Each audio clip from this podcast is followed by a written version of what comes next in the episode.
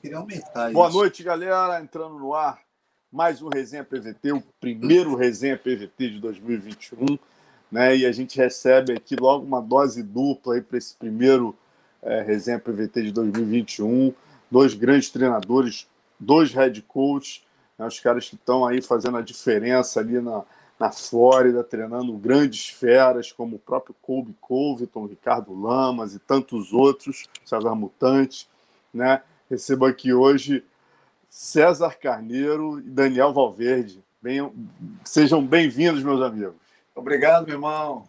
Boa noite. Boa noite. Sempre um prazer conversar com você, Marcelo. Sempre. Pô, Você que é legal, né? Vamos, vamos começar aí falando dessa novidade boa que vocês me falaram em off aí, né? Porra, a MMA Master saindo agora, já aumentando e muito a estrutura. Conta essa pra gente aí.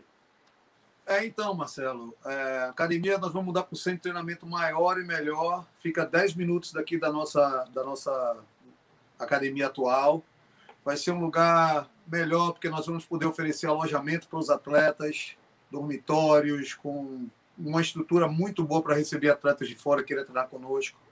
né? Enfim, um lugar em frente a uma avenida muito movimentada aqui de Miami, né? uma expressway, a Palmeiro Avenue vai estar bem então vamos ter mais, é, mais gente nos vendo, né? Era o que faltava, né? Um dormitório e tal. E agora a gente tem dormitórios. É. Perfeito para nossa academia. Porra, e vai ter um octagon, você me falou, ia ter um octagon também em tamanho original, né? É o nosso, o nosso, tem. o nosso octagon é. que nós temos hoje em dia é o octagon do UFC, do tamanho do É. UFC, entendeu? É um dos o melhor que tinha no É o mercado tamanho oficial mesmo do, do UFC. que o UFC usa. Né?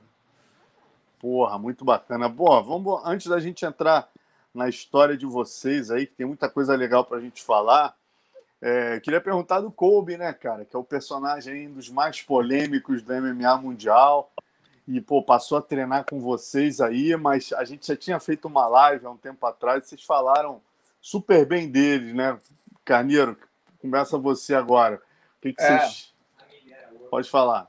Pois é, pois é, rapaz. É, Kobe é uma pessoa, vou te falar a verdade, fantástica. Um cara, ele é família, ele é família, é um cara. é, é, é, trabalhar com ele, na verdade, é muito fácil. Porque você manda ele fazer uma técnica, ele vai e faz. Ele não pergunta o porquê, ele, ele faz. Manda ele fazer várias vezes, ele tá ali fazendo. Então é muito fácil trabalhar com Kobe Covington. E impressionante, porque é, é o personagem que ele, ele, ele, na verdade, a pessoa que ele vende aí para o mundo, na verdade, não é nada daquilo ali. Na verdade, é só mesmo vender, vender uma luta. Ele sabe vender uma luta muito bem. E trabalhar com ele assim está sendo maravilhoso. E como a gente tinha falado antes, a gente vai chegar nesse papo aí, que a gente tinha falado com você tudo é, sobre a luta, como é que seria a, luta com Tyron Woodley e tudo. E aconteceu exatamente como a gente falou, lembra? Bem verdade, rapaz. Eu lembro que o Daniel, não sei se foi o Daniel ou você, contaram alguma história com a mãe dele também, não teve? Não foi você, Daniel, que falou o negócio da mãe do, do Kobe? Como é que foi isso? É, Não, é que ela, tava, ela, ela, ela chegou, ela bem casca grossa, assim, né, cara? Não parece, uma pessoa séria e tal. Eu fui, eu dei a mão, é, é, não, eu fui, fiz assim para ela, né? Ela não, me deu a mão. E na, naquela época, mesmo que a pandemia tava, ela me deu a mão, eu fiz, ela, ela falou: não, se tiver que morrer, vai morrer, não tem problema não. Aí apertou minha mão assim, ficou toda caladinha, assistindo o treinamento o tempo inteiro ali, cara, sem dar uma palavra. E o pai é exatamente igual, né?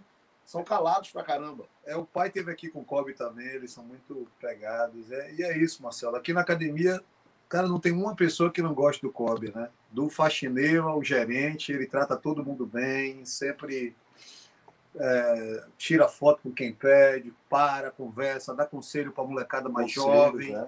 entendeu? Dá direção. Pode botar para treinar com qualquer um que ele treina. E muito fácil, como, como o César falou, muito Uhum. fácil trabalhar com o Kobe, porque é um cara muito disciplinado. Né? E um cara que está na academia todos os dias. Tendo luta ou não, ele acabou de sair daqui. Tem uma hora que ele saiu daqui. Todos os dias esse rapaz treina. Tendo luta marcada ou não, Marcelo. Então é muito bom trabalhar com atleta assim, né? É, é, ele treina só MMA ou ele participa de, de outros schedules, por exemplo, treino de wrestling, treino, sei lá, jiu-jitsu? Ele faz só o sparring mesmo?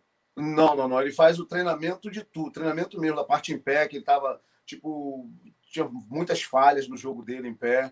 Eh, A gente vai corrigindo, todos os dias corrigindo as, as falhas. Na verdade, a gente, a gente tá treinando o Kobe para ele. É, a gente não. não, não, não o Kobe não, não, não, faz camp, ele não é aquele tipo de atleta que gosta de fazer camp, ele gosta de treinar, ele gosta de aprender todos os dias. Então, todos os dias que ele vem aqui, a gente, eu sempre estou olhando as lutas dele, nós estamos olhando as lutas dele, as falhas e tal, a gente aí vai lá e corrige. Por exemplo, hoje eu corrigi um jab, uma coisa bem simples, mas só porque ele estava dando jab, estava entrando demais.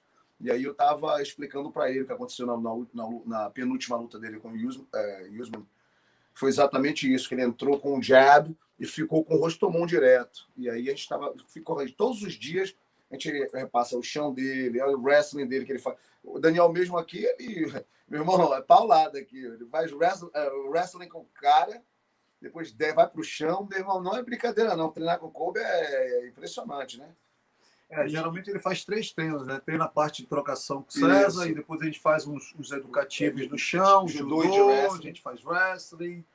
E três vezes na semana ele faz a preparação física além desses dois treinos conosco. Então ele vem aqui, fica três horas, faz os treinos dele. Mas ele treina com a gente todos os dias. Cara, Mas tem algum sparring específico dele, assim, gente? Assim, algum cara que ele, que ele traga ou que vocês tenham aí que usem mais como sparring dele? Ah, não, não. O que a gente faz aqui, por exemplo, o que a gente fez hoje, a gente sempre está fazendo, a gente faz escola, eu faço escolinha com ele, tudo que ele está precisando fazer e tal, corrigindo e tal. Depois eu ponho uma pessoa, faço um, um, uma escolinha de combate com o outro cara na frente, entendeu? Então ele está ali, o cara tá, eu mando o cara fazer, por exemplo, o cara está caindo com, com direto. Ele tem que bloquear e fazer. É, é, bloqueia, entra com outro direto, para botar o, o cruzadinho e entra na queda. Tipo assim, eu vou fazendo mais ou menos isso aí. Não é um sparring mesmo. Que na verdade, nem para Tyron Woodley, a gente não usou ninguém fazendo sparring, sparring com ele, não. É, foi um treinamento foi muito uma... inteligente. Muito né? inteligente. Cuidado, com muito cuidado para não se machucar. E ele, a gente tem um outro atleta aqui chamado Mike Lilly, que é bem um biotipo parecido com o de Tyron Woodley, também é wrestler, então ajudou bastante. Mas a gente sempre usa, Marcelo, um atleta com um bom biotipo e, e, a gente vai dando a direção. É. O cara é bom de triângulo, a gente vai fazer ali, ó, quero que você ataque o triângulo ali, tente fazer isso. O oponente, de acordo com o oponente do, do atleta, entendeu? É, não é um sparring, sparring, não. Pô, que, que coisa legal, cara. Curioso que eu tava. Eu, eu vi o Tony Ferguson, né? O, o próprio Cowboy Cerrone, alguns atletas, falando que é uma tendência mundial do esporte hoje em dia fazer um mínimo de sparring, né, cara? Fazer. O Tony Ferguson chegou a dizer que não fez sparring para luta e o, e o Cowboy Cerrone também, para uma das lutas dele. É o caso do Kobe, ele não faz sparring mesmo, ele só faz treinos educativos, assim? Não, na verdade, isso é uma coisa também nossa. A gente, o que, eu, eu, a gente sempre conversa sobre isso, cara. O atleta, ele, ele Quanto mais pancada ele toma na cabeça, ele vai ficando debilitado. Tem gente que fala assim: ah, não, porra, encascora. Não encascora. Vai chegar um momento que o cara vai tomar um jab, ele vai cair com o jab. Porque na academia já está tomando muita pancada na cabeça. Então, tipo assim, o que a gente está fazendo hoje em dia? A gente faz assim, já tem um bom tempo. A gente, a gente começou a fazer isso mais na, com o César Mutante. Porque César, às vezes, com contusões, assim, muito sérias, mesmo que ele teve no passado. Então a gente teve que que mudar muito a forma de treinamento, adaptar, adaptar o treino para ele. Então ali a gente, tipo, praticamente a gente aprendeu muito a trabalhar com uma pessoa como ele, que não podia treinar duro, tão duro assim, que ele treina duro, mas não, não podia treinar tão duro assim, a gente tinha que estar controlando e tal. Por exemplo, a gente treina mais, a gente não faz tanto tempo, gente, o cara gosta de dar um direto e um pontapé com a perna esquerda. Então a gente, ali no, no movimento, cara, na, na técnica a gente passa, o cara ataca com direto e um pontapé. Então aí o cara, a reação dele. Aí eu falo para ele, ah, agora eu quero isso, isso, isso que você faça. Agora você fica à vontade para ver o que é que na verdade ele vai fazer. E quando ele faz alguma coisa errada, a gente corrige logo ali, quando ele está à vontade. Mas logo no início a gente deixa ele bem assim preso à técnica mesmo, fazendo várias vezes para ficar automático, ele nem pensar mais. Eu lembro até que você falou, né, na última entrevista que a gente fez, vocês detectaram um erro no Kobe que ele, ele era canhoto e jogava com a base errada, alguma coisa assim nesse sentido, né? E você estava trabalhando uma escola, fazendo escolinha para ele corrigir esse erro, né? É, na verdade, como ele é, um, ele é canhoto, ele, ele, ele é destro, mas ele, ele luta na canhota, não tem nem como mudar isso. É engraçado que foi uma polêmica tão grande, foi até bom isso. E todo mundo achando que eu queria mudar a forma dele lutar. Não é mudar, é melhorar. Já que ele era destro, aí pronto, agora a gente vai fazer bastante coisa assim, tipo, na trocada, porque é bem nosso estilo mesmo. Ele, no caso, ele tá de canhoto, chuta com a perna canhota, para na frente, bota o direto no, no destro, e dali ele vai para queda. Então, tudo isso aí a gente foi adaptando e melhorou, melhorou muito o direto dele, porque o que, o que eu quis explicar na época foi que, como ele não é um, um, um canhoto natural, como muita gente tem tendência de, de, de, de, de dar, um, de um direto e baixar a cabeça e ficar com o corpo lá, e foi exatamente o que aconteceu com ele. Então, o que, que a gente fez? Melhorou muito o direto, bota o direto, volta. Bota o direto, volta. Não bota o direto e morre lá, com o corpo preguiçoso, que a maioria faz isso. Foi mais ou menos o que a gente fez muito, treinou muito os dois lados dele, e ele tá melhor que na época do Tyron Woodley, que ele é um cara que aprende todos os dias. Porque no wrestling, né, Marcelo, a base dele é com a perna esquerda na frente. Né, como no judô, a perna direita na frente, quer dizer, no judô também o sudeste, a perna direita na frente. Então ele manteve essa base do wrestling, com a perna direita na frente, né? E a mão esquerda atrás, que uhum, é a mão. Isso. Então ele manteve essa base do wrestling para o MMA. Entendi. Agora, falando do, das futuras lutas dele, né, cara, o Dana deixou claro que a luta que interessaria ele era o Masvidal, né? Fazer uma luta com, com Jorge Masvidal.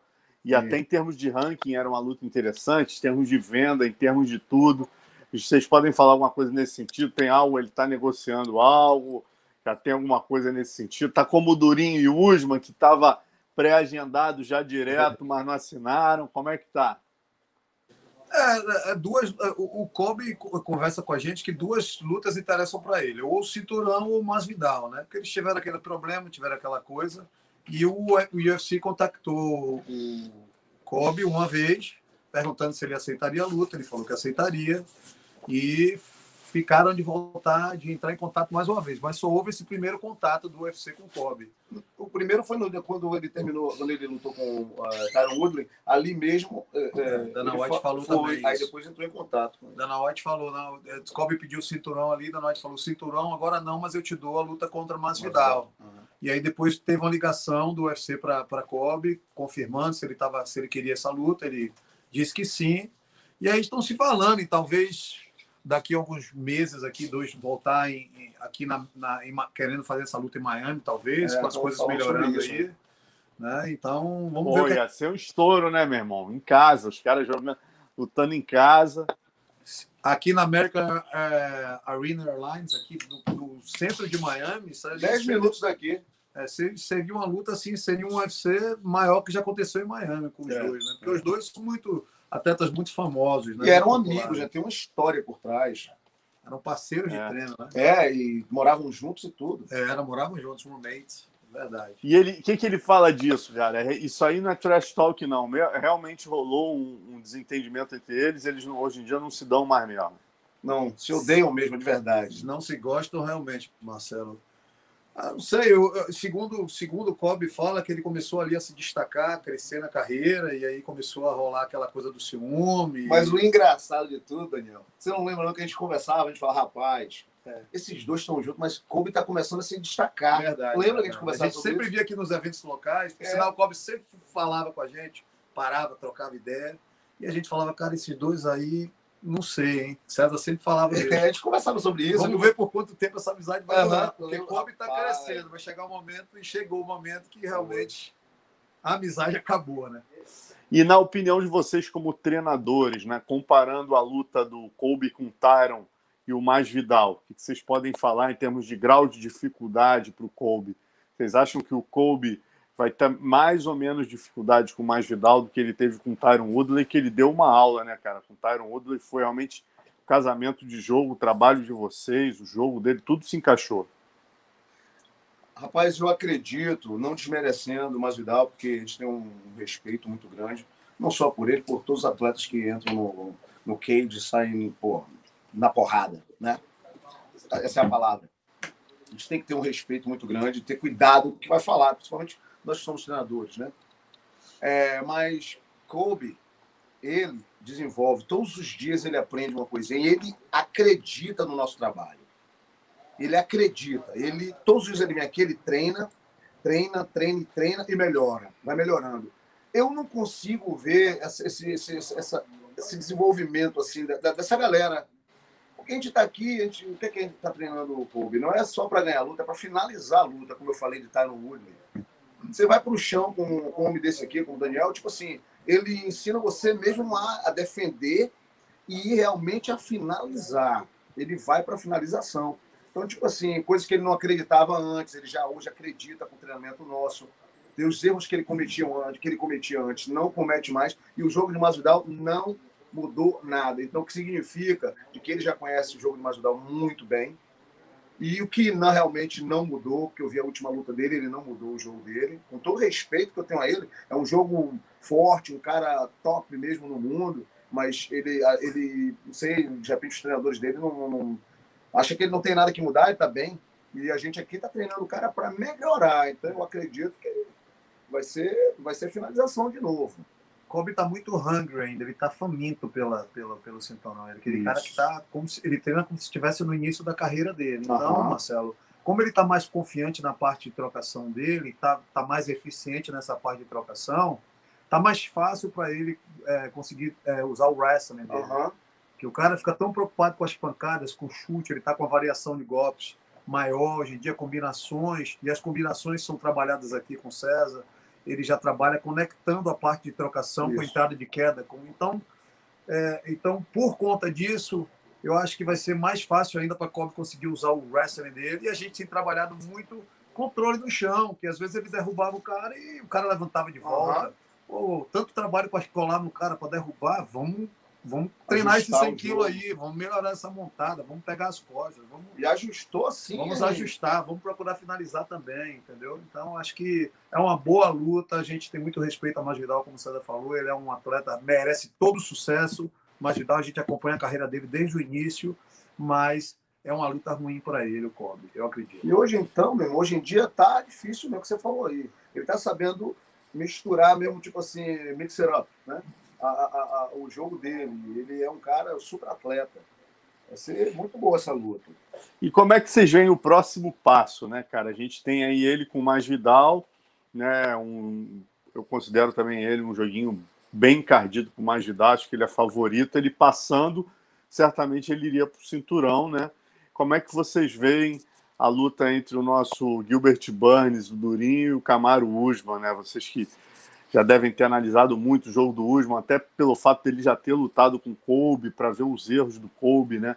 Como é que vocês veem essa luta do Durinho com o Usman?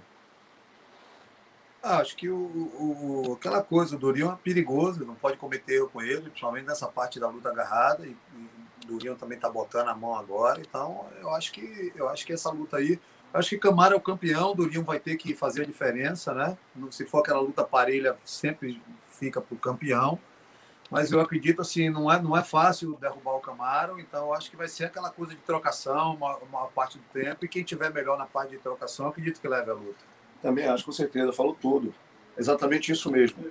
Entendeu? Se Camaro ele não tem essa coisa de ficar com medo do chão de ninguém, até porque eles treinaram juntos também, muito tempo. Então, não significa, tipo assim, se ele finalizou o Camaro lá na academia, é uma coisa, na luta é outra. Adrenalina, tudo é diferente. Então, é, é, a luta vai ser realmente assim, como ele falou, mesmo na minha falou aqui. E o Durinho já disse, né, cara, que um dos caras que ele teria vontade de lutar, prazer de lutar, é o Kobe. Né? Porque o Durinho faz muito bem esse jogo, não por raiva, nada pessoal, mas o Durinho ele, ele tem um entendimento muito claro do que é o MMA. Né? Ele sabe que o Kobe é um cara que vende bem, é, que o Kobe fala lá do Brasil e que seria uma luta interessante pelo fato dele né, dar aquelas esculhambadas no Brasil e tal. O Durinho acha que venderia bem.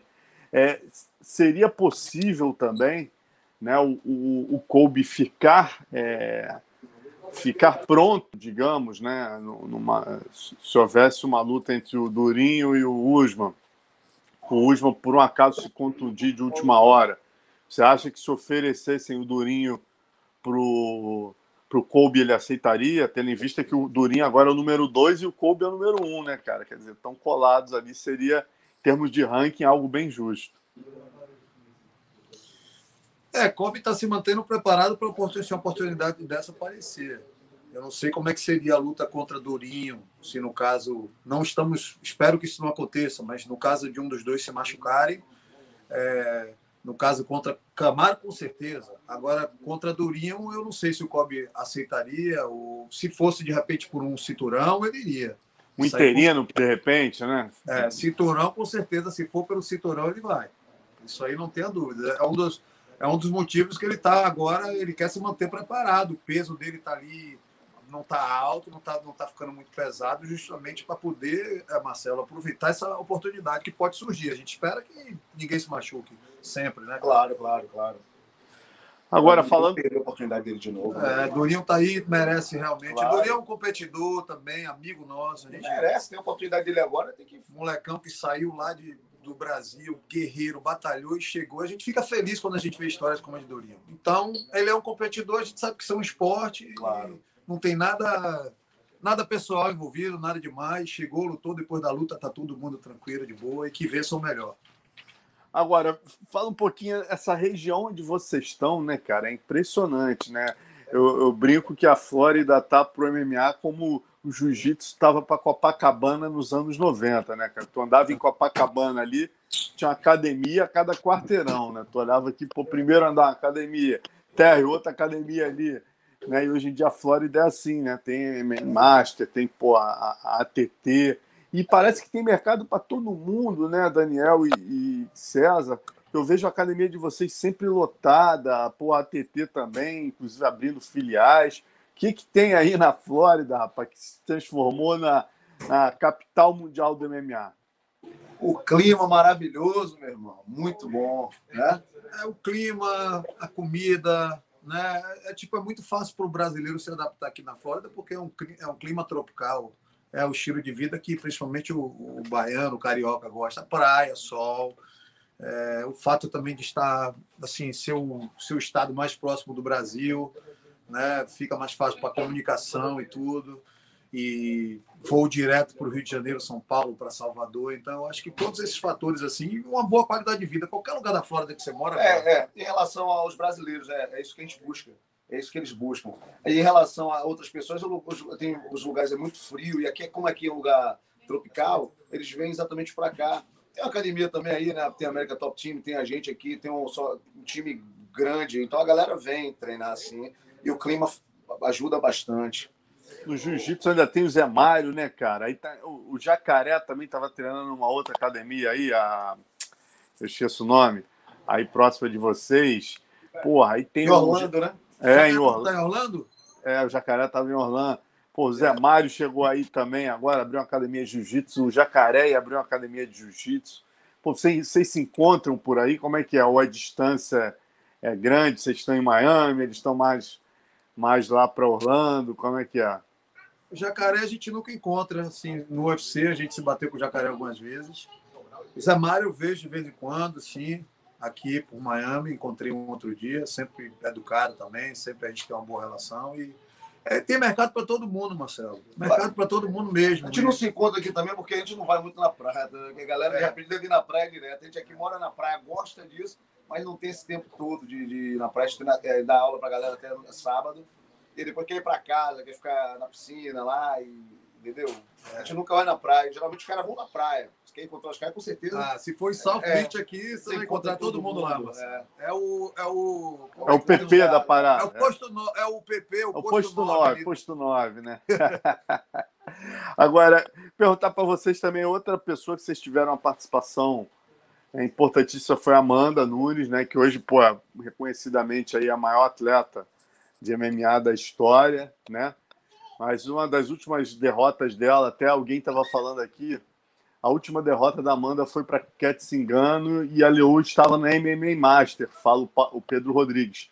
Pergunta para os mestres se eles ainda mantêm o contato com ela. Com certeza, com certeza. A gente está sempre se falando, ela sempre manda mensagem para a gente. É, por sinal, até no WhatsApp a gente tem um grupozinho que é só nós três. Ela está sempre falando com a gente. É, a gente tem uma relação muito boa, graças a Deus, não tem, a gente não tem problema nenhum. No início eu fico um pouco abalado, é claro, porque pô, a gente não sabia, a gente não, não tava.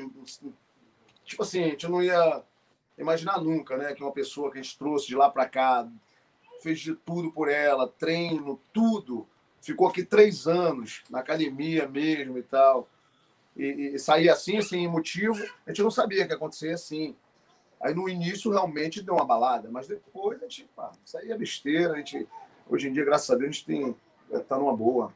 Fica feliz de poder ter feito de alguma forma parte e ajudado ela a chegar onde ela chegou, porque foram três anos de treinamento intensivo, diariamente, aulas particulares, Né? A Amanda ficava internada na academia e ela merece todo sucesso. E deixar bem claro também uma coisa que ela perdeu, a última vitória, a derrota dela foi aqui com a gente, claro. É... Foi aqui, mas tipo assim, ela, ela, quando ela saiu daqui, ela tava, já era, tava entre as, as, as cinco melhores do mundo. Faltava um pouco de Faltava, experiência, né? claro. Ela, ela ganhando para a luta, de repente, ela foi para uma com a chave de pé. Com a chave de pé, ela. Aí quer que desandou tudo. Quer quase desmaiada já ali, de porrada. Ela aí foi com a, chave de pé. Falta de experiência, só foi isso, não foi nada demais, não. E... Mas a gente se fala assim, graças a Deus. E como que foi o início dela, César? Assim, ela, é, eu lembro que ela também teve um contato com os irmãos Carvalho, né? Chegou a morar na academia deles. Como é que você ou o Daniel, quem conheceu ela primeiro e levou ela aí para MMA Master? Foi eu que conheci ela primeiro. Eu fui lá. Na academia de Ricardo na academia, Carvalho. É, na academia de, de, de Ricardo Carvalho, sensei Ricardo Carvalho. Fui lá, que eu já fiz jiu-jitsu lá na época, garotão lá também, eu fiz jiu-jitsu lá e tal. E de vez em quando sempre eu ia lá. Aí eu encontrei com ela. Encontrei, eu conheci ela, na verdade. Eu não encontrei com ela porque eu não conhecia. Eu, eu, eu ela estava treinando, eu olhei aquela, aquela menina, assim, um biotipo bom. Ela estava treinando jiu-jitsu. Treinando né? jiu-jitsu, treinando jiu-jitsu. Aí eu liguei para Daniel, de lá para cá. Negão, pô, eu acho que eu encontrei uma menina, porque a gente não tinha mulher nenhuma aqui, né? Mas eu acho que encontrei uma menina com um biotipo bom, cara, para treinar. Tinha até esqueci o nome dela, na época. Aí ele falou, é mesmo, tal, de, pô, ela treina aqui na, na, na, na... com o. Ricardo Carvalho. Ele, pô, legal, tal. Aí, tudo bem. Até conversei com, com, com o Ricardo Carvalho, né? Mas aí depois fiquei de boa e acho que um ano depois. Aí eu acho que eles mandou, o Ricardo mandou a Amanda para New Jersey para morar com Edson Carvalho. Né? Então a Amanda acho que não se adaptou muito ao clima também, é, muito frio. Exato. Ela falou com a gente, era muito frio. E ela voltou para Bahia. Eu estava lá de férias e a gente estava mantendo contato ali pela rede social e ela entrou em contato. Poxa, eu gostaria de ir para os Estados Unidos. E... Aí nós trouxemos a Amanda, preparamos um quarto para ela, namorou na academia um tempo. E e aí daí todo mundo já sabe a história. Ah, ela chegou a morar aí na, na, na, na estrutura de vocês, na atual estrutura? academia, tinha um quarto só para ela. Caramba, rapaz, que história. Você conheceu a Nina aqui na academia com a gente, né? É mesmo. É, Nina é, a Nina pra... treinava com vocês também? A Nina, sim. Treinava, claro. Uhum. A Nina chegou a fazer uma luta no UFC com a gente também. Depois que a Amanda saiu, a Nina não queria ir, mas aí terminou. Acompanhou ela, né? Claro, claro, claro. Pô, você até falou, né, César, que aquele panturrilha aqui, que é uma marca registrada aí de vocês, que ela aprendeu com você isso. É, com certeza. E, e se o dia que fizer essa, essa pergunta para ela, ela já até me falou, mestre, o dia que me perguntar, pode, pode mandar me perguntar que eu falo onde, onde foi que eu aprendi. Porque ficou aquela coisa, lembra? Que, que ficou aquele, aquela coisa, ah, quem fez, quem, quem começou primeiro, quem não começou. Ela aí me ligou e assim, bom, tá esse maior, tá maior boato aí de que é, a América Top Team estava fazendo, mas na verdade eu aprendi com você e na época que eu não vi ninguém fazer. E, e o próprio tem... Minotauro também pode falar, eu tô falando de 2008, eu acho, né? Minotauro treinou. Treinou e ele, ele mesmo pode falar sobre o kick, que ninguém fazia. O pontapé na batata, ninguém fazia por exemplo, o Lioto Machida, ele, ele, ele dá um, um, um toquezinho na batata para poder entrar no, no, no, direto. Não é que ele treina o pontapé na batata para machucar, a gente sempre treinou para machucar a batata. Entendi. E, pô, esse foi. Onde é que você aprendeu isso, César? Você tinha até me contado essa história, eu achei interessante. Né? Uma história na Tailândia e tal, não, que você. Na Pode verdade, falar. Na verdade, é que eu, eu fui para Tailândia, né, fazer o filme com o Jean-Claude Van Damme, cheguei, tive a oportunidade também de treinar lá e tal. E lá ninguém chutava na batata. Todo mundo era aqui na coxa. E eu, como eu tava, essa coisa do, do MMA, essa parada toda de, do, do, do boxe, fazer tudo, botar tudo junto. Os atletas nossos aqui, quando chutavam na batata, os cara, ou na coxa, os caras pegavam e botavam para baixo. Era fácil de botar para baixo. Então a gente começou a. É, é, aconteceu a coisa de a gente bater na batata. Eu falei assim, pô, é melhor bater na batata, que dói até mais e, e desequilibra o cara. E o cara não consegue pegar Baixar na perna. Pegar. Se ele baixar, ele vai com um pontapé na cabeça, ele ficar baixando. Então é difícil o cara ir lá embaixo pegar a perna do cara. Entendeu? E aqui a gente já estava vivendo essa coisa. No Brasil, os caras não viviam essa coisa do wrestler e tentar botar os caras para baixo. Aí era porradaria mesmo. Então os caras dizem aí que, ah, que fez isso, fez aquilo, que eu já fazia, que eles já faziam Na época, quem começou e tem vídeos, tem tudo, há muitos anos atrás, se não um atleta nosso, lutou com o Jorge Masvidal. Jorge Masvidal não estava nem no UFC ainda, bem antes. Ah, é? E chutou e... na batata um atleta nosso chamado Luiz Palomino, que era atleta nosso, não está mais com a gente não. É, ele bateu muito na batata. Foi onde o Masvidal também viu pela primeira vez o chute na batata. Há muitos anos, falando de muitos anos, quase 15 anos atrás. Nosso atleta ganhou de Masvidal basicamente batendo na batata dele. Isso aí em 2008, se eu não estou enganado. Uhum. Back in the days. E a gente Back tem vídeos, tem tudo. Bacana, cara. Isso aí é. Pô, é, é uma técnica que hoje em dia está difundida. O UFC semana passada, eu não estou lembrando, mas foi uma das lutas mais importantes ali, que foi uma das definições foi lá no foi, foi no panturrilha kick, né, cara? Foi no, no, no... Ninguém quase que não chuta na coxa. Não, mais. quer ver uma coisa? Você pode perguntar o próprio José Aldo, porque José Aldo lutou com o Ricardo Lamas e depois saiu mancando. Conversando com a gente, pode perguntar isso, ele fala, ele mancando assim, porque é, os pontapés, os poucos pontapés que Ricardo Lamas deu foi na batata dele. Ele estava chutando na coxa. Você pode ver esse vídeo também. É, é José Aldo estava chutando na coxa. E, e, e Ricardo Lama batendo na batata. E, e o pontapé na batata, os pontapés, os poucos pontapés que Ricardo Lamas conseguiu conectar, ele saiu é, mancando. José Aldo. E, o Lamas, cara? Só chutar na batata também. E o, o Lamas, como é que tá hoje aí? Tá já está no bem, processo. Cara, já está no processo de se aposentar. né? Aham. E tem uma academia lá, uma UFC Gym. Academia linda. Academia linda, tem, um, tem uma família linda, tem três filhos um pai maravilhoso, um amigo maravilhoso. Ricardo Lamas é um exemplo de atleta e se fala direto. E é um cara que teve assim. com vocês, né, meu irmão? Esse teve com vocês a carreira Porra, inteira. inteira. Carreira inteira, né, cara? Todas as lutas Nunca... do UFC foi conosco e aposentou conosco. É. Fala até umas palavras em português, né? Cara, uma pessoa maravilhosa, um exemplo de, de pessoa, de ser humano.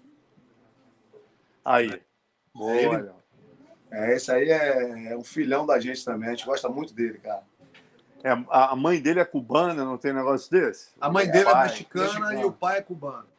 E o pai é cubano, e o pai é cubano. Então, pô, tem já uma proximidade, sente à vontade, né, meu irmão?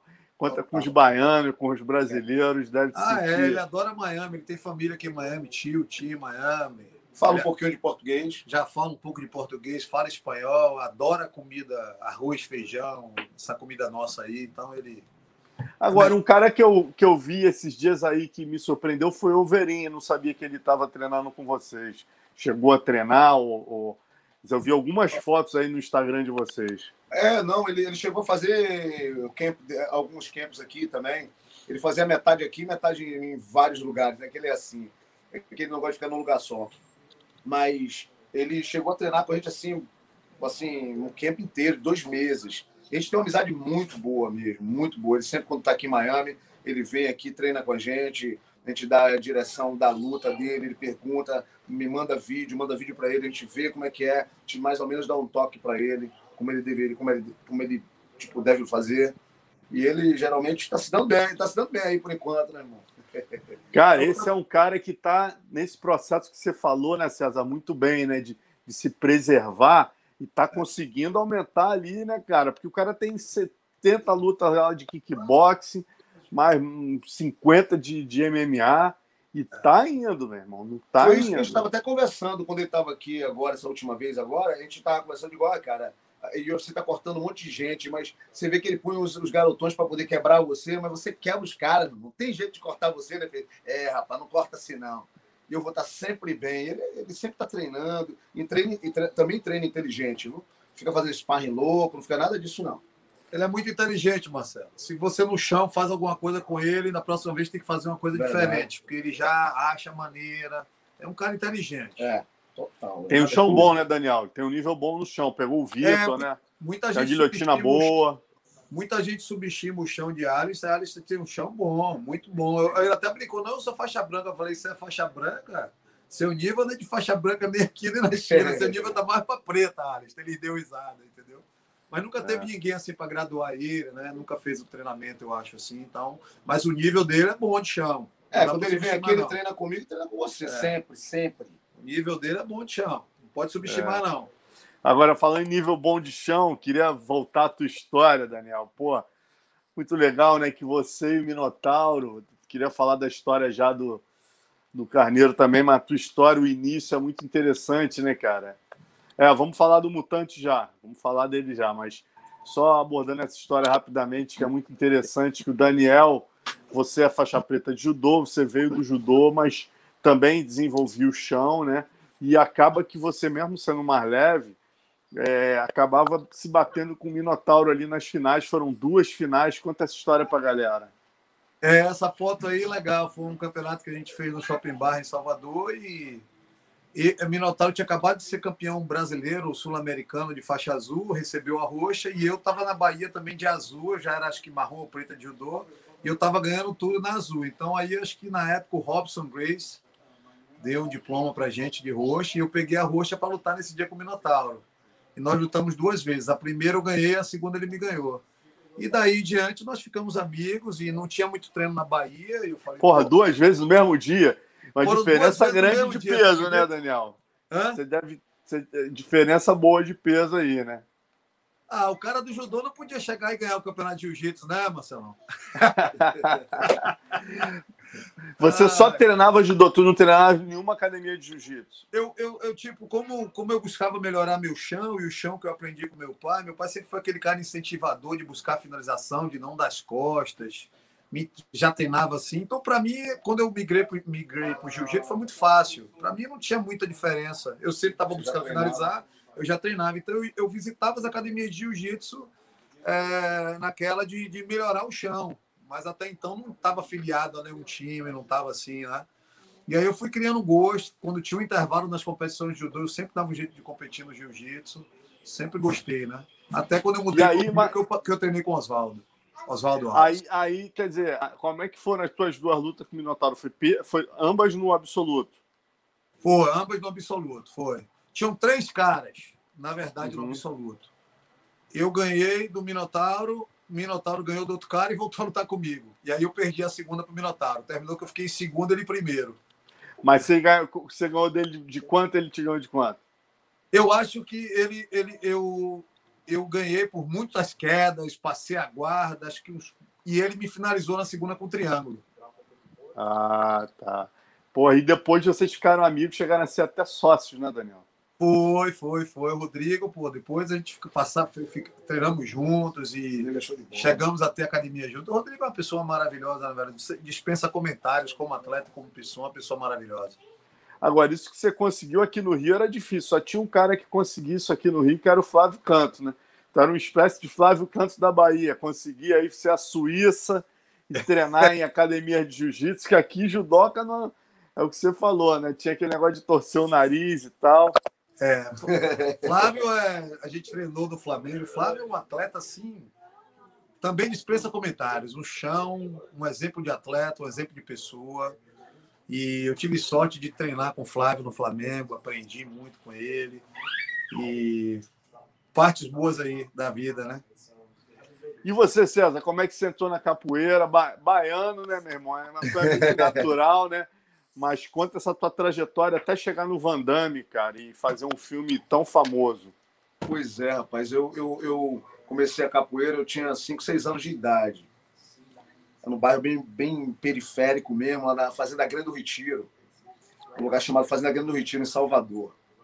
Tinha uma capoeira, lá tinha um pessoal dando aula de capoeira. O cara era novo de capoeira também, mas já estava dando aula de capoeira. Eu tinha que descer uma, uma, uma, uma ladeira, lugar perigosíssimo. Eu não sei como é que eu fazia aquilo, mas toda vez que eu voltava, minha mãe me dava uma porrada. Toda vez que eu voltava, ela já estava com a correia da máquina me esperando. Apanhava para não treinar. Três, é, três, três vezes por, por semana tomava aquela, aquela velha correia de máquina, Singer. Sabe qual é?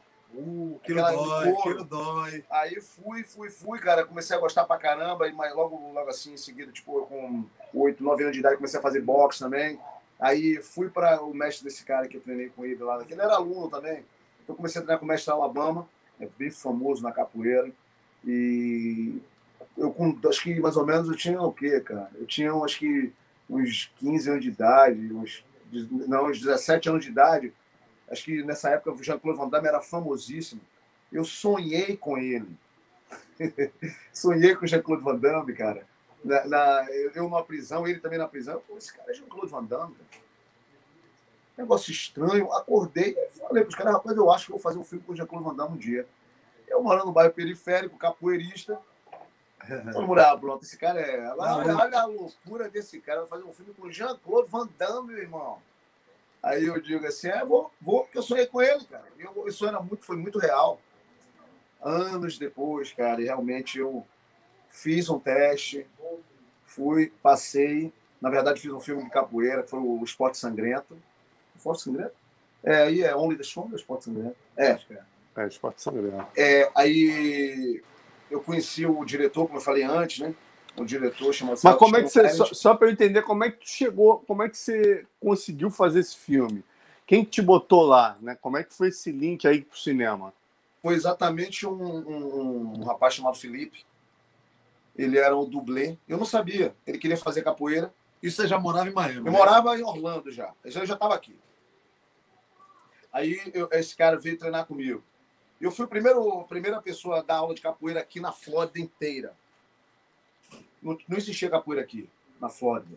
Então, foi logo no iníciozinho. Aí eu, eu comecei a dar aula, na, na, na, não dar aula, mas eu tava treinando algumas pessoas assim na, numa quadra. Esse cara apareceu, chamado Felipe e perguntei o que você faz. Ele falou, ah, eu sou dublê, trabalho em filmes e tal. Eu digo, sério? Ah, legal. A treinar ele. Aí ele, pô, ele falou, pô, cara, você é tão gente boa, cara, eu vou te falar por que eu tô treinando capoeira agora.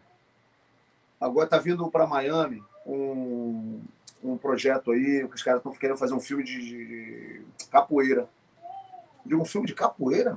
Um filme de capoeira. E eu tô treinando com você exatamente para fazer essa audição aí. Eu digo, sério, cara? Ele falou, e eu também sou bem na minha, eu não falei nada, eu disse que onde era, eu queria, se eu queria, que eu queria fazer. Ele falou, se você quiser fazer, porque meu, meu papel é outro, eu sou dublê, eu vou tentar treinar os movimentos para poder ficar mais fácil para entrar no filme. Mas você é capoeirista mesmo, você pode ser um dos principais lá da capoeira mesmo. Aí eu digo, pô, que legal, cara, você me fala quando é que é, eu fui, ele me falou e tal, me lembro que eu saí de Orlando, fui para Miami, vim, vim aqui para Miami, fiz o teste, pô, tinha, pô, meu irmão, tinha muita gente, muita gente, de todas as artes marciais. Estavam lá, tipo, era um filme de capoeira, mas estava todo mundo lá. Eu fui um dos, fui lá, fiz o teste, passei no teste, fiz a, a, a, a consegui fazer o filme. Nesse filme aí eu conheci esse diretor que era amigão de Van Damme. Você era o representante da capoeira nesse filme, né? Exatamente. Exatamente. Ele falou, cara, o Jean-Claude está com um projeto aí maravilhoso. Se ele ver você, ele vai gostar, cara. Você tem tudo, o biotipo, tem tudo, tipo aquela coisa de mulato, assim, brasileiro, capoeirista. Ele vai querer que você represente a capoeira, com você várias modalidades. Eu digo, pô, que maravilha. Ele aí, aí chamou. Esporte sangrento aí, ó. É, esporte sangrento, é. E, Valeu, no, e na capa do Desafio Mortal, tá eu dando pontapé assim na capa do Desafio Mortal, se você achar, você vai ver que tem um, o rosto de Jean-Claude Van Damme, tem um cara assim e tem eu, cabelo solto assim, de costa, dando um pontapé assim com uma, uma fotozinha menorzinha na capa. E aí tive a oportunidade de fazer, trabalhar com ele, pessoa maravilhosa também, gente boa, muito gente boa mesmo. Tive essa oportunidade de fazer tudo isso. Então, esse aí, cara, aí, aí, ó. É, esse aí sou eu, pontapé aí. Porra, meu irmão, a capa do filme. A capa do filme. É. Porra. Você vê, meu irmão, da periferia, o que, que um sonho não leva? Olha aí, acredite, como diz o meu amigo Rhodes, acredite nos seus sonhos, literalmente, né, meu irmão? É, Olha aí, ó, você com ele. Sonhos, e a vontade né, de querer crescer é muito importante na vida do ser humano, rapaz. É ambição dia... do bem, né, meu irmão? Aquela ambição que você não precisa querer o mal dos outros, né? Correr atrás do seu. Você vê hoje, a gente não tem. É, é a gente não tem nenhum, nenhuma pessoa, nenhum investidor por trás. Começamos eu e ele aqui num lugar que não tinha ar-condicionado, não tinha nada. Que ano vocês começaram? Agora eu já parti para essa. É, você contou essa história muito legal do como vocês começaram MMA Master, cara. Já essa é a pergunta. Você já estava falando disso. Na verdade, Marcelo, nós começamos a trabalhar aqui juntos lá em 2005, 2006. Quando eu cheguei aqui, o César dava já aula de capoeira treinava algumas pessoas do MMA. E ele falou: pô, Daniel, tem um espaço lá se você quiser dar aula ali em Miami Beach. Vamos lá. E eu comecei a treinar o pessoal do, do, do jiu-jitsu, o César treinava o pessoal da toca. E assim começou. Né? Então a gente já tinha uns 150 alunos que treinavam é. conosco, né? Aí foi quando a gente tentou a academia com o Minotauro, que não deu certo na época. Tivemos alguns problemas e depois da academia com o Minotauro nós decidimos abrir a nossa própria academia MMA Masters. Foi em 2009 quando começou a MMA Masters, né? E aí nós começamos também, fomos de um lugar pequeno, fomos crescendo gradativamente, com muito trabalho, com muito esforço, né, com vitórias e, e, e, hoje, agora, nós estamos em processo de mudança para esse super de treinamento aí, graças a Deus. Isso que você estava falando, né, César? Sem investimento. Ah, isso era um outro assunto que eu ia tocar com vocês, rapaz, que é uma coisa ali que eu vi no seu Instagram. Né? Aí, ó, crianças, vocês estão com. Pô, vocês têm horário para profissionais tal, e tem um horário também de crianças? Quando fala sobre isso aí. É, é, a parte da manhã, Marcelo, até as duas, três da tarde, a gente reserva para os profissionais. A gente tenta não misturar muito. E a partir das três da tarde, as aulas das quatro, das cinco, seis, a gente fica vira uma coisa mais comercial. Os atletas vêm, podem fazer preparação física, pode fazer um treino de kimono se quiser, mas uma coisa mais mais suave, mais solta, né? Então todo a gente tem um programa de criança muito bom aqui, já há anos e, e muito sucesso, assim, os pais bem felizes com a, com a mudança das crianças, de, de, de confiança, de é, melhoras na escola, as crianças não ficam violentas, as crianças ficam mais seguras de si, essas coisas que é a arte marcial, né? Os benefícios da, da arte marcial. Uma coisa que a gente procura, César é um cara que veio da capoeira e ele é um cara muito disciplinador. E eu venho do judô, aquela coisa também muito disciplinador do judô. Naturalmente gente... disciplinado. Né? Então é, a gente tenta manter, Marcelo, essa mesma disciplina com os atletas, com os alunos. A mesma não é porque você está o MMA é um esporte novo, que você não vai respeitar, não vai cumprimentar quando entrar e quando sair, não vai chamar o mestre de mestre, não vai respeitar. Então eu acho que essa coisa da disciplina para a criança, para o profissional e do respeito, isso aí é fundamental para você ter sucesso. Com certeza.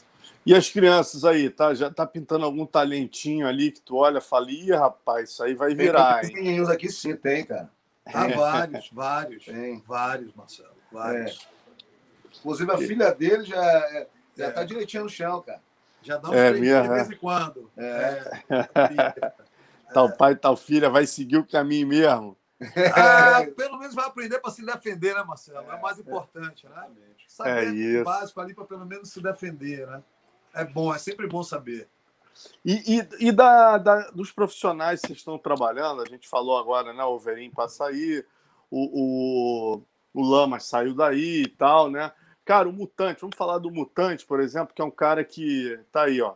Mutante que é um cara que, porra, ele teve uma evolução clara desde que ele passou a treinar com vocês, e eu acho que muito em cima daquilo que o César falou ali, cara, que o Mutante, ele pelo problema de coluna que ele teve, ele estava num, num, ponto já de.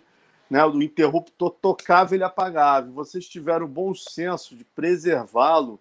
Isso ficou claro no ringue quando ele passou a ter uma, uma postura mais conservadora, de usar envergadura.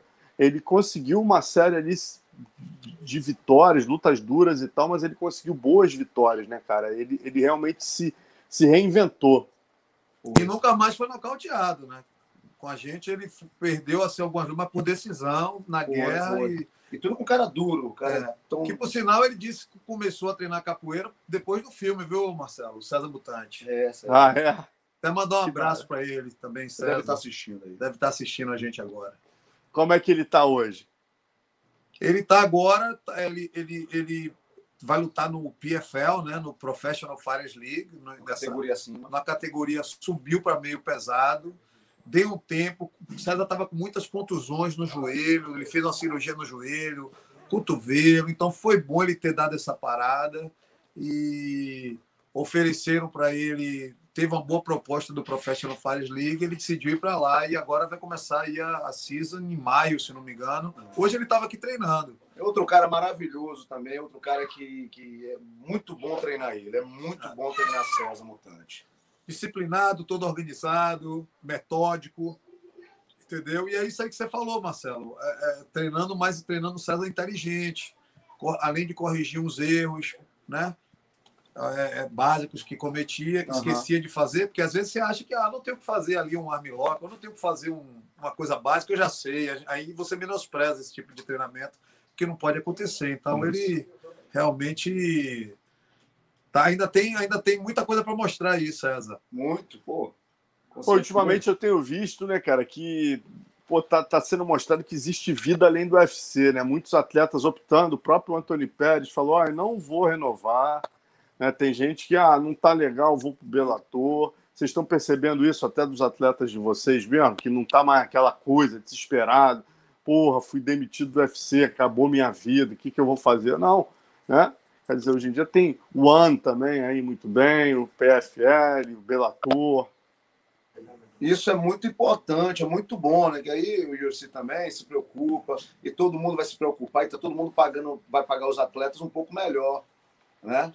Porque o MMA ainda paga, não paga muito bem em relação ao boxe. Imagina que o boxe praticamente, pô, o MMA cresce todos os dias, não dá nem para comparar, tipo, com o boxe hoje em dia, né? E, mas continua pagando muito pouco. Então agora com essa coisa do, do, do, do, Bellator, do IFL, é isso aí tudo mesmo. Estava tá, sendo um espetáculo. E os caras acabaram com, essa, com esse sonho, essa coisa. O cara prefere ganhar menos, ganhar, ganhar menos, ganhar pouco e estar tá sendo visto na televisão do que ganhar muito dinheiro e ser visto na televisão de vez em quando.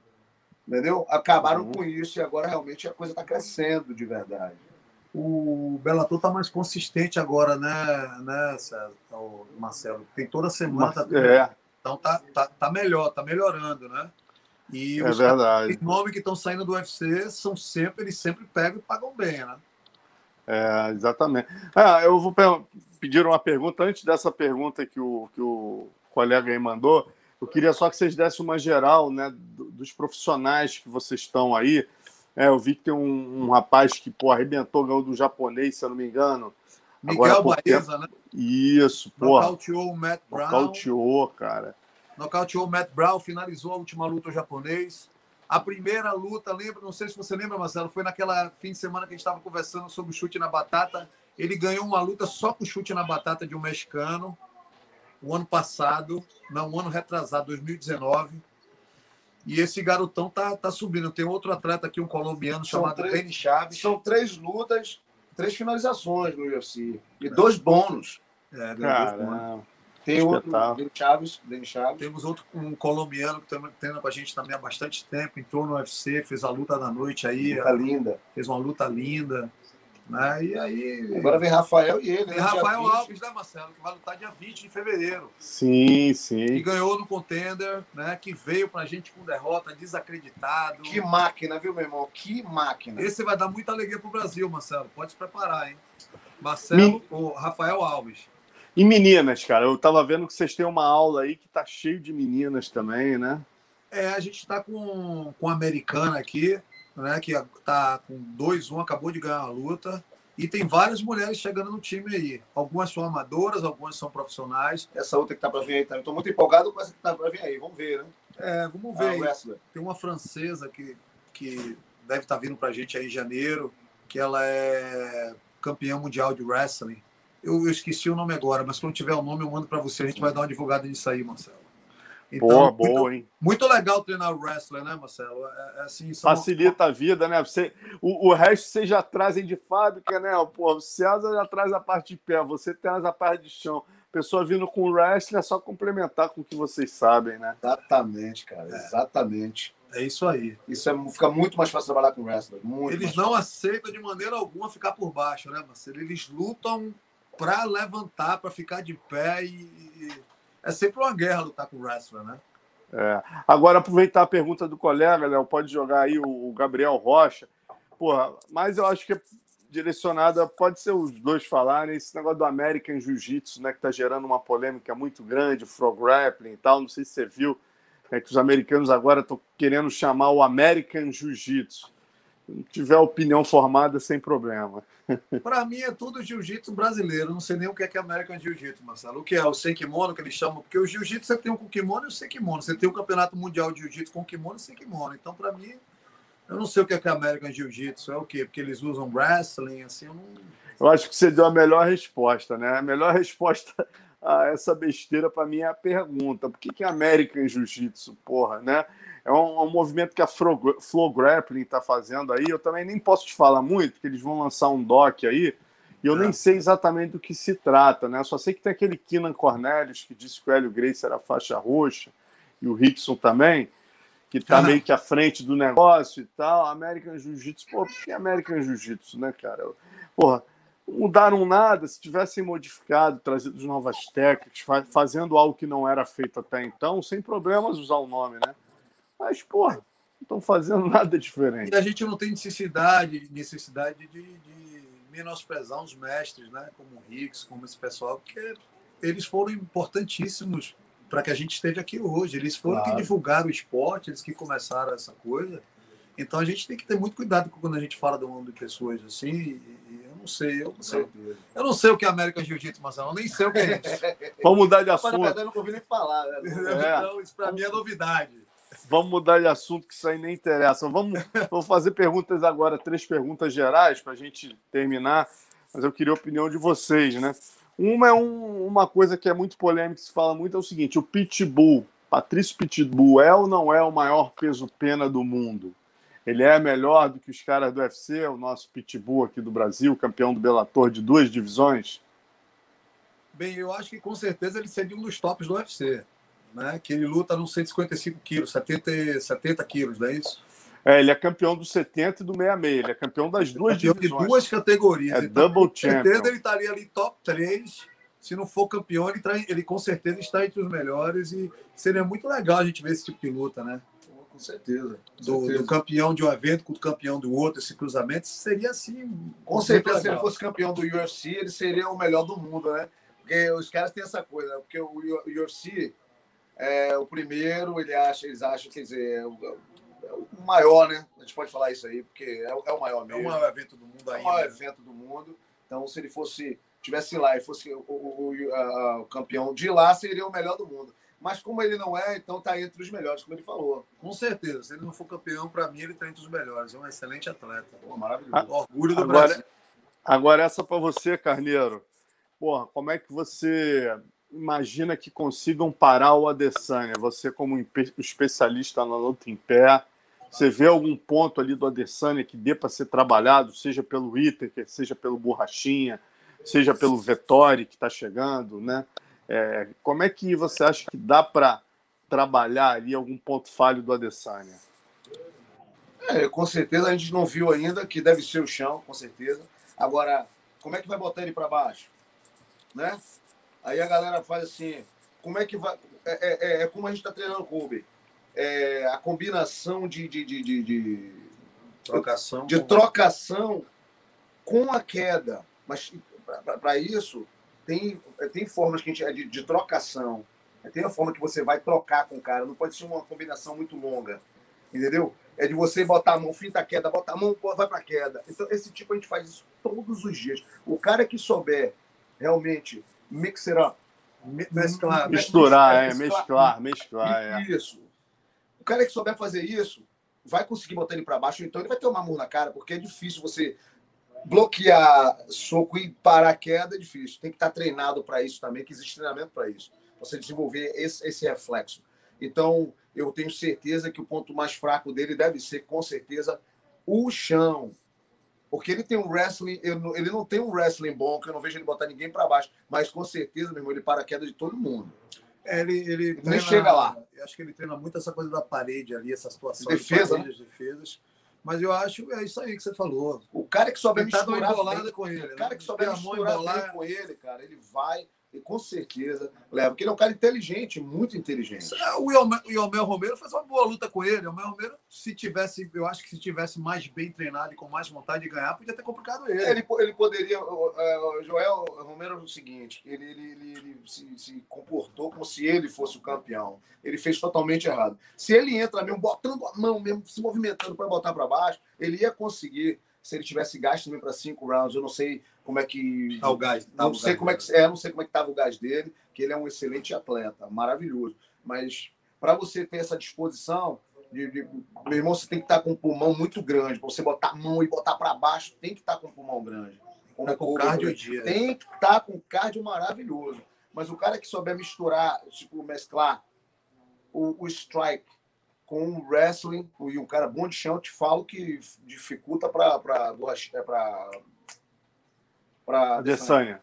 É. Porque só em saber que o cara bom de chão e bom de wrestling já limita um pouco o strike dele, a trocação dele. Ele já vai pensar duas vezes ali, tem que ter mais cuidado. Então já vai dar uma, uma limitada nele. É, você não pode ir chateado e com o coração, pai, querer estar ali para trocação com ele franca.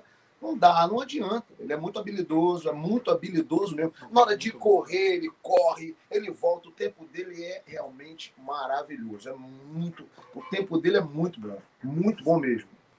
Agora, nessa, nessa essa trinca aí, Miotic, Enganu e John Jones, quem vocês acham que vai terminar o ano de 2021 campeão peso pesado? Para mim, né? John Jones. No mesmo pesado? É, porque os caras são mais lentos. Tem pancada? Tem.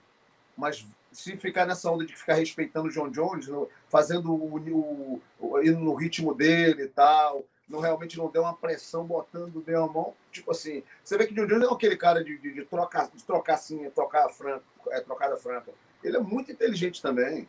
E eu tenho certeza que ele vai ter mais tempo ainda para fazer. Tipo assim, é o peso pesado, os caras não se movimentam como o, o, é, o meio pesado. meio pesado. Tipo assim, ele, eu com certeza ele é forte o suficiente, ele é altão também, tem uma estrutura maravilhosa e é inteligente lutando. Eu acredito que ele e você, é. Daniel?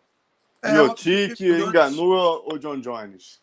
Eu acredito que John Jones uh, tem boas chances de virar campeão, só que com essa, ele não pode cometer erros que ele vem cometendo no, no meio pesado. É, que esses caras têm a mão pesada. muito duro, e falou tudo, é a mão pesada. Se ele cometer esses erros que ele cometeu, Marcelo, e o peso pesado tocar ali, é diferente a pancada. Então... O cara ficar respeitando ele demais, se não respeitar esse, o, aquele negócio meu, nome dele mesmo que falou aí, Enganou, enganou. Esse aí é rápido, um físico maravilhoso. Esse aí tem tudo para ser o campeão. Não vou mentir para você. Tem tudo para ser campeão. Se ele não respeitar o ritmo de, de, de John Jones e for para cima, até para até para trocação franca, ele leva.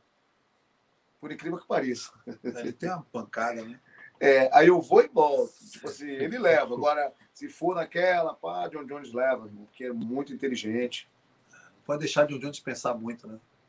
É isso, gente. Porra, agradecer muito aí a tempo de vocês, entrevista excelente, papo maravilhoso. Deixa uh, o, o endereço, as direções aí, né, para a galera que pô, estiver passando aí por Miami, quiser conhecer a nova MMA Master.